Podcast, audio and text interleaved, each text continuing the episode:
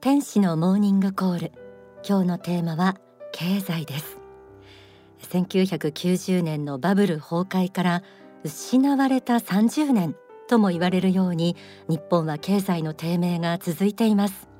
さらにコロナパンデミックが追い打ちをかけました。失業や倒産の深刻さがあらわになり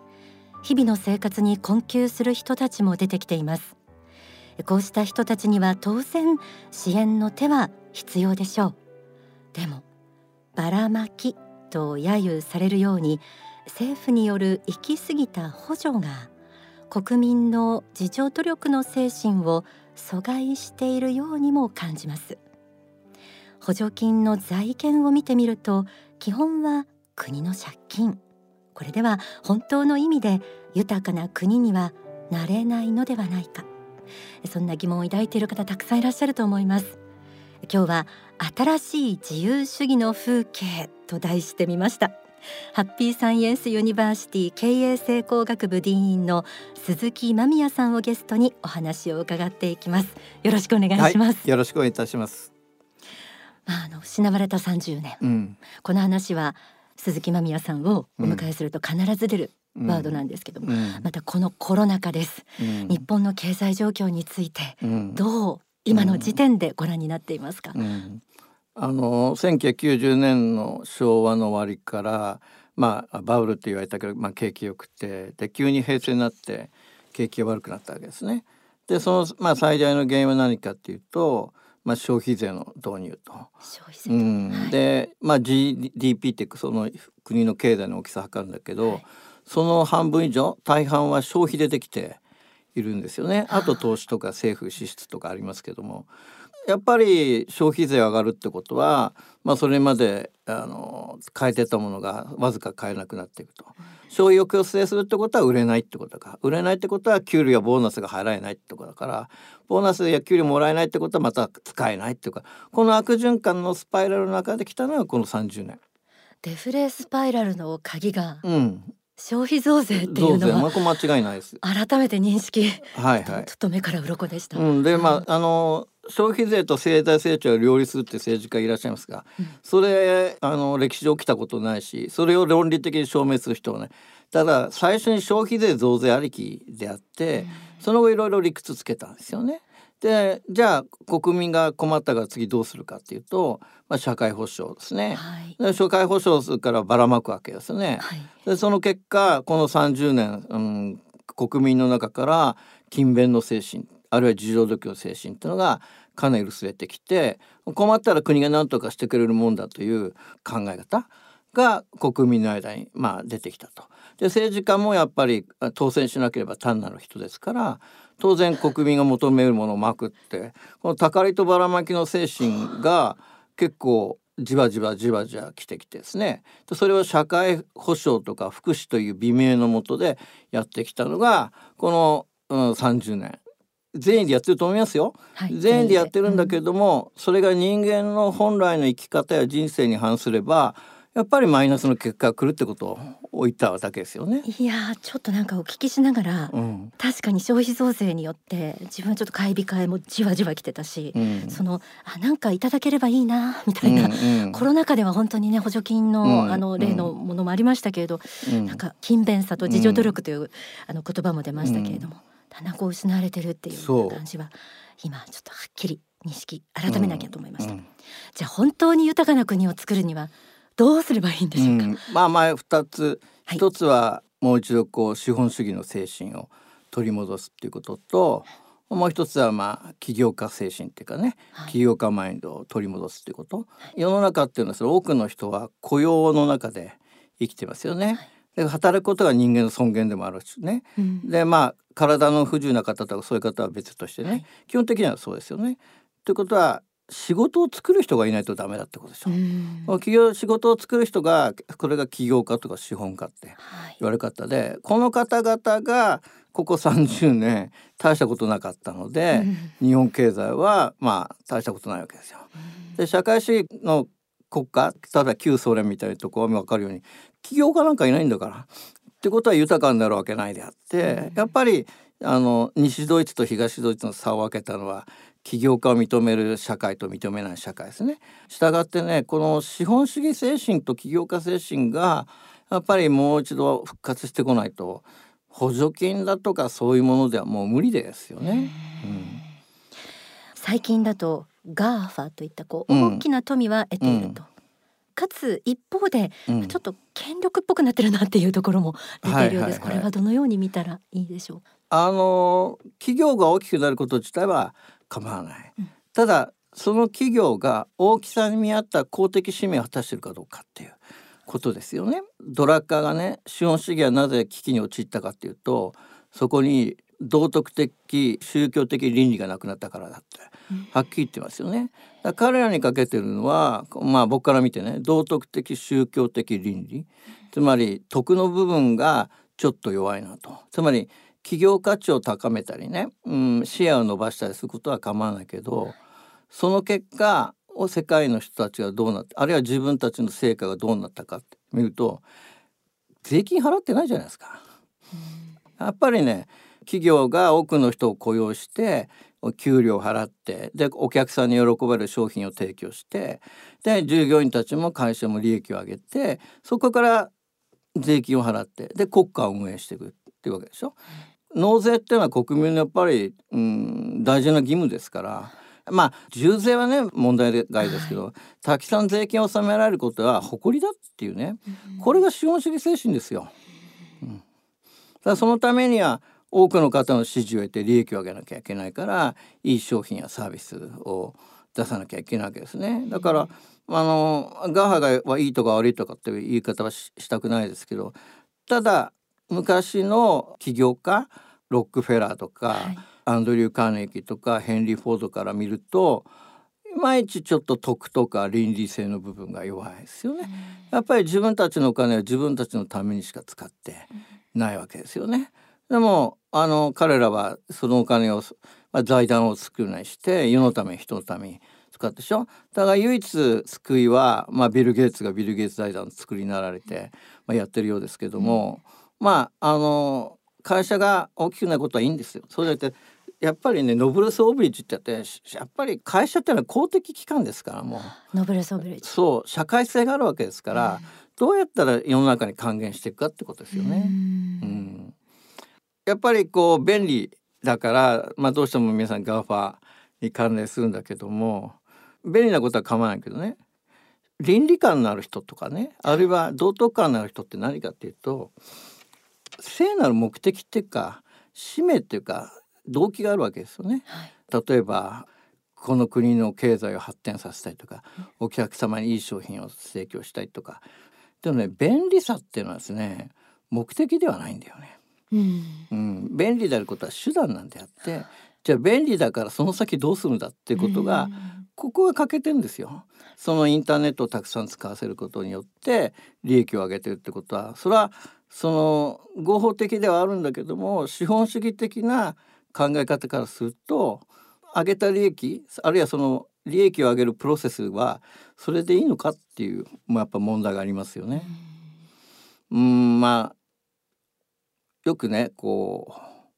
格差っていうのをまあ問題にする方がいらっしゃいますけども、はい、まああのインターネットなんかこう通してねそういうのをこう叫んでる方いっぱいいらっしゃいますけども、えー、格差なんて当たり前なんであってね格差のない社会は悪い社会ですよね。じゃなくてチャンス機会の平等性さえあればねでみんながトライできるっていうそのが保障されてば、まあ、これが自由主義ですよ。まあ、いいんであってたその結果がみんな同じに扱わなきゃいけないっていう考え方はありえないですよね。うん、この間オリンピック終わったですか、ね、はいじゃあね4年間一生懸命頑張ったからみんな金メダルにしましょうって成り立たないでしょそんな論理。格差つけるじゃないですか。はいであそこにドラマがあるし、うん、そこに努力の頑張りがその動機が働くわけでしょ。夢もある。そう夢もあるでしょ。うん、それ格差がないってねそういう動機もないし夢もないし悪い社会なんですよ。でしかも格差のない社会ってほとんどはみんなが貧しく平等になろうとするところがあるから、うん、そうなるとやっぱり豊かな社会はやっぱりそういう豊かさをさっき言った資本家とか起業家がそれを作り出してって多くの人を雇用してってでどんどんどんどん底辺を上げながら豊かになったよ。例えばね今渋沢栄一さん大河ドラマでやってるけど、はいあの明治維新の頃ね日本と中国の、まあ、中間層っていうかな層の、えー、年収平均給与って一緒だったのよ所得そんな差はなかったのよ。でもねその頃の産業革命終わって資本主義発達したイギリスの労働者の方が日本や中国の中産階級より給料上だったんだから。つまり底辺を上げるってことが大事なんであって格差をなくすことじゃないんですよ。うん、だからこの30年もそうだし、まあ、 GAFA と言われると方々もそうだけどこの多くの人々の底辺を上げるっていうそういうことにどれだけ貢献できてるかっていうあるいは貢献しようとしてるかっていうね意識の問題が大事なんじゃないですかね。本当に意識改革ですね、うん、そうそうそうだからこの今言っていただいた精神性のノーブルソービリッジという高貴なる精神のところも、うん、あの企業だけではなく、うん、その消費者である自分もこう高めていく。いかなきゃいけないね。わ、かりました。はい。えー、それではここで古代日本の神雨の御親神から霊言という形で下ろされた説法をお聞きいただきます。雨の御親神の経済学の一部です。基本的にはやっぱり演技の利用というものを無視してはならないのであってまあ個人個人から始まるその努力とその結果の連鎖を肯定しつつも一定以上の大きさになって社会的な影響力を及ぼすようになったら、まあ、公的なレベルでそれが適正な行動をとっているかどうか適正なサイズで適正な行動をとっているかどうかについてのやっぱり判断は加えられなければならないだろうというふうに思いますね。いろんな政党が富の再配分さすればいいんだと言ってるけれどもやはり考え方としては、えー、無駄なところに使っているものについてはやはり、えー、削減すべきであるし、まあ、人間社会をより良い方向に導く方面において富を投入していくということは意義な意義のあることではないかなというふうに思います。ただそうした再半分システムの中において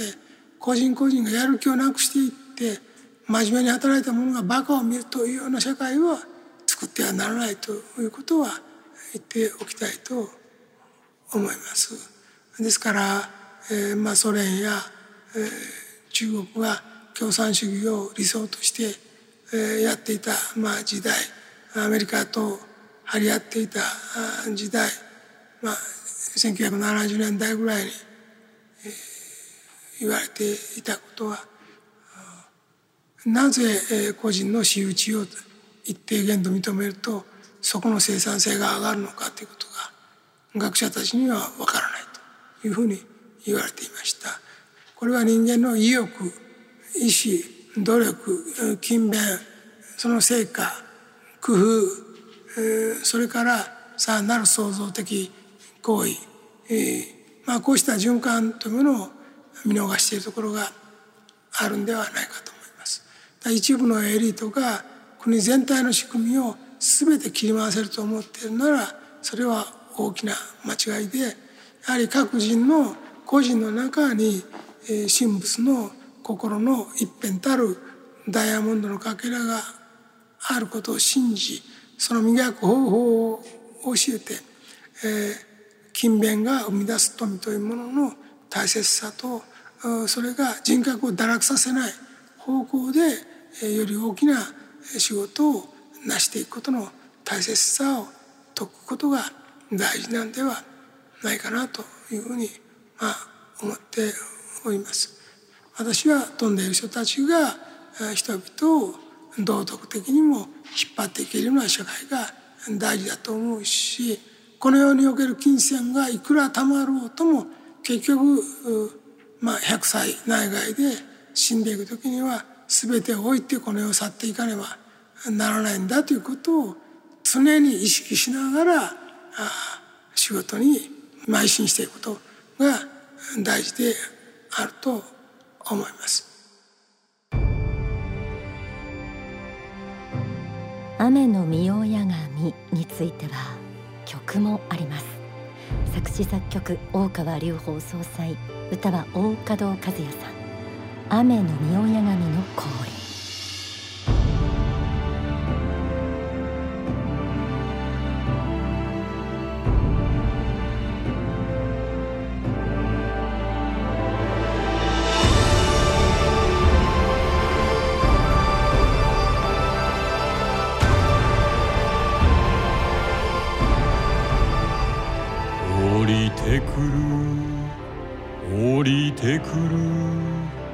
降りてく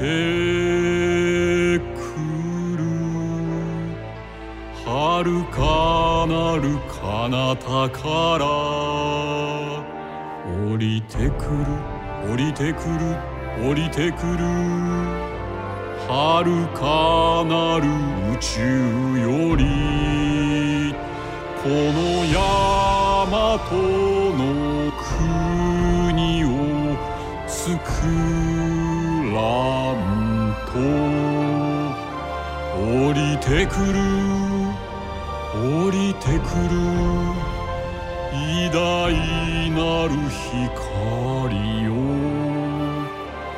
降りてくる降りてくる偉大なる地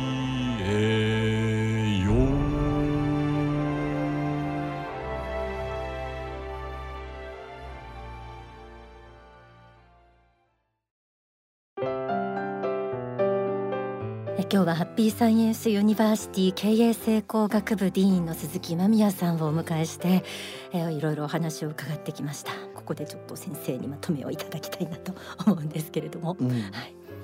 ぱりあの人間何が幸せかって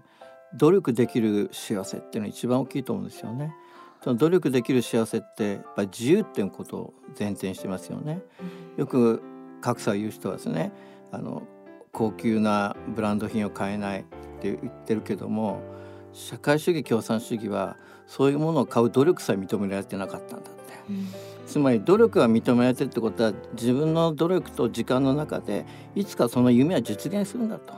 うん、その努力できることのありがたさ。これあのコーダルファン先生たちもおっしゃってるけど努力そのものが幸福なんだって、うん、その結果のお金とか財産それ数みたいなもんだってやっぱりその達成感とかね充実感ってことを考えたら自分の向上ということを考えたらやっぱり自助努力というものをもっと大事にしない限り本当にいい社会はないしそこに住んでる人たちの真の幸福はないというふうに思います。わかりましたありがとうございます。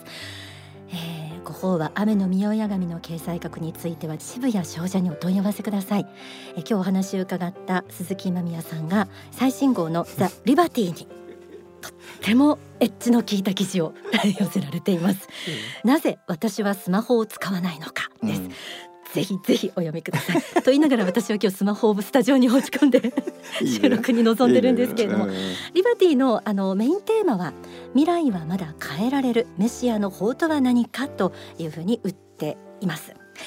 え今日はですねなんか本当に自分がこう知らず知らずのうちに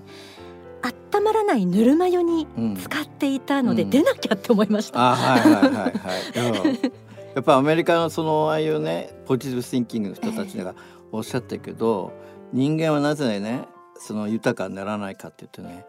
自分の人生の中に、変化を嫌うからさって。ややっぱりねぬるま湯使ってると思ったら、そこにいるのは楽だけど、うん、本当に集まったったらもっと暑い温泉に移動すればいい、えー、その間寒いんだよね。確かに。その間の寒さにみんな耐えられないのよ。うん、もっと向こうに素晴らしい世界が待ってるのにそれにはほんのしばらくの忍耐と努力がいるっていうこんな簡単なねルールがわからないんです。みんなじっとして天から何か熱いお湯が降ってくるんじゃないかと思ってるわけですよ。そのためのその志だったりとか、持つべき心だったりすることが幸福の科学で説かれているっていうところでそうです、はい、その通りですよ、はい、まとめとさせていただきたいと思います、はいはい、えー、今日は本当に貴重なお話をたくさんいただきました、時間が限られています。また来てください。はい。また参ります。ありがとうございました